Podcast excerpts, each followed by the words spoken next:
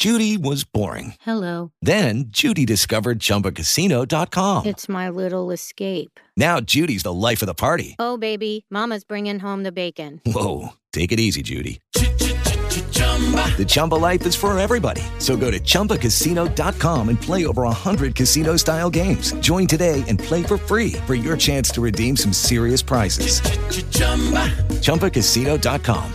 Purchase necessary. Void where prohibited by law. 18 plus terms and conditions apply. See website for details. Hello, it is Ryan, and we could all use an extra bright spot in our day, couldn't we? Just to make up for things like sitting in traffic, doing the dishes, counting your steps, you know, all the mundane stuff. That is why I'm such a big fan of Chumba Casino. Chumba Casino has all your favorite social casino style games that you can play for free anytime, anywhere with daily bonuses. That should brighten your day a little. Actually, a lot. So sign up now at chumbacasino.com. That's chumbacasino.com. No purchase necessary. VGW Group. Void were prohibited by law. See terms and conditions. 18 plus. En la FM, las voces de los protagonistas. Hola, ¿qué tal? Muy buenos días. Esto es la FM.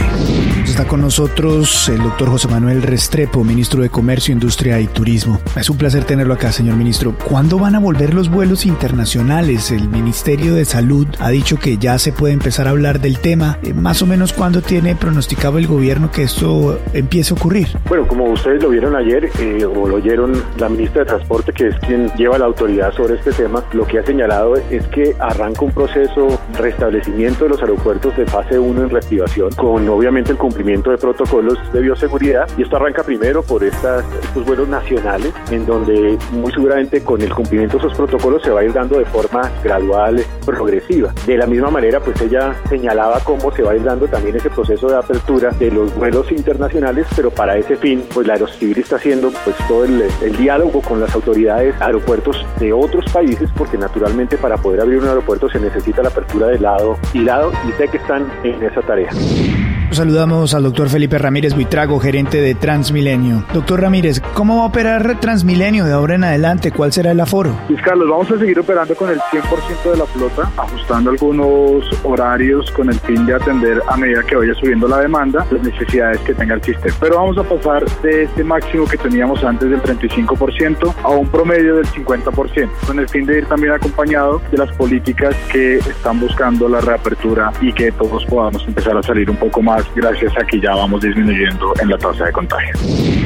Saludamos al doctor Felipe Ramírez Buitrago, gerente de Transmilenio. Doctor Ramírez, ¿cómo va a operar Transmilenio de ahora en adelante? ¿Cuál será el aforo? Luis Carlos, vamos a seguir operando con el 100% de la flota, ajustando algunos horarios con el fin de atender a medida que vaya subiendo la demanda las necesidades que tenga el sistema. Pero vamos a pasar de este máximo que teníamos antes del 35% a un promedio del 50%, con el fin de ir también acompañado de las políticas que están buscando la reapertura y que todos podamos empezar a salir un poco más gracias a que ya vamos disminuyendo en la tasa de contagio.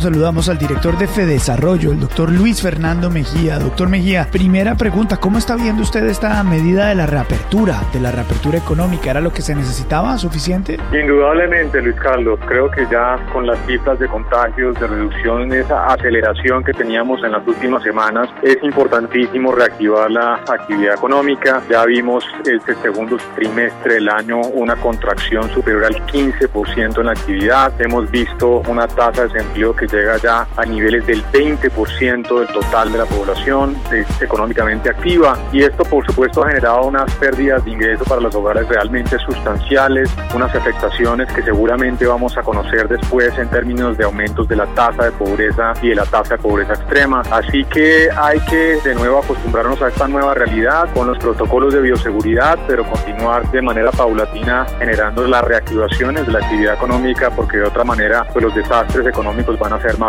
La FM, las noticias como son.